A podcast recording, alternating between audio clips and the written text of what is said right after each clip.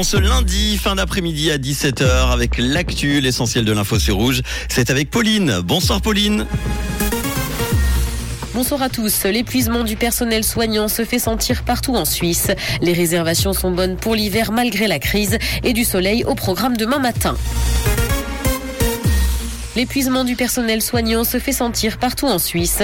Arrêt maladie, démission ou encore absentéisme, tous les hôpitaux sont concernés. Et à Lausanne, le CHUV tente d'enrayer ce phénomène. La direction admet qu'il faut améliorer les relations entre le personnel soignant et les patients. Cependant, elle indique qu'il n'y a pas eu de baisse de la qualité des soins. Et dans une récente étude publiée par le CHUV, plus d'un tiers des collaborateurs désignent la surcharge de travail et l'absentéisme comme les deux principales sources de pénibilité.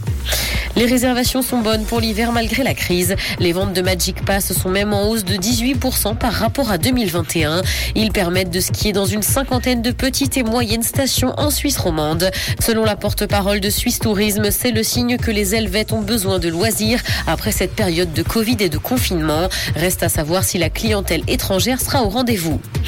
Transport, le trafic du Léman Express perturbé côté français et ce à cause de la grève prévue demain en France. La circulation sur le RER e transfrontalier sera donc difficile de l'autre côté de la frontière.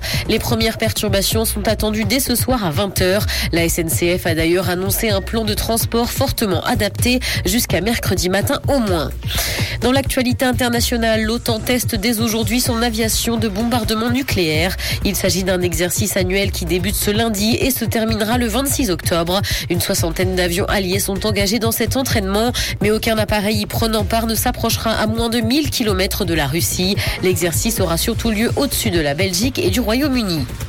Netflix continue à avoir du succès. C'est ce que montre une étude américaine. Après deux trimestres consécutifs à afficher une perte d'abonnés, il semblerait que l'investissement massif de la plateforme dans des contenus originaux porte ses fruits. L'entreprise arrive largement devant ses concurrents en la matière. Netflix entend d'ailleurs s'inspirer de Marvel en créant des franchises rentables. Cinéma, Jamie Lee Curtis veut une suite à Freaky Friday. La comédie dans laquelle elle incarnait la mère de Lindsay Lohan est sortie en 2003 et l'actrice veut tellement faire une suite qu'elle a même écrit à Disney. Elle a envie de devenir la grand-mère, celle qui pourrait échanger les places, d'autant qu'elle est restée amie avec Lindsay Lohan depuis le tournage.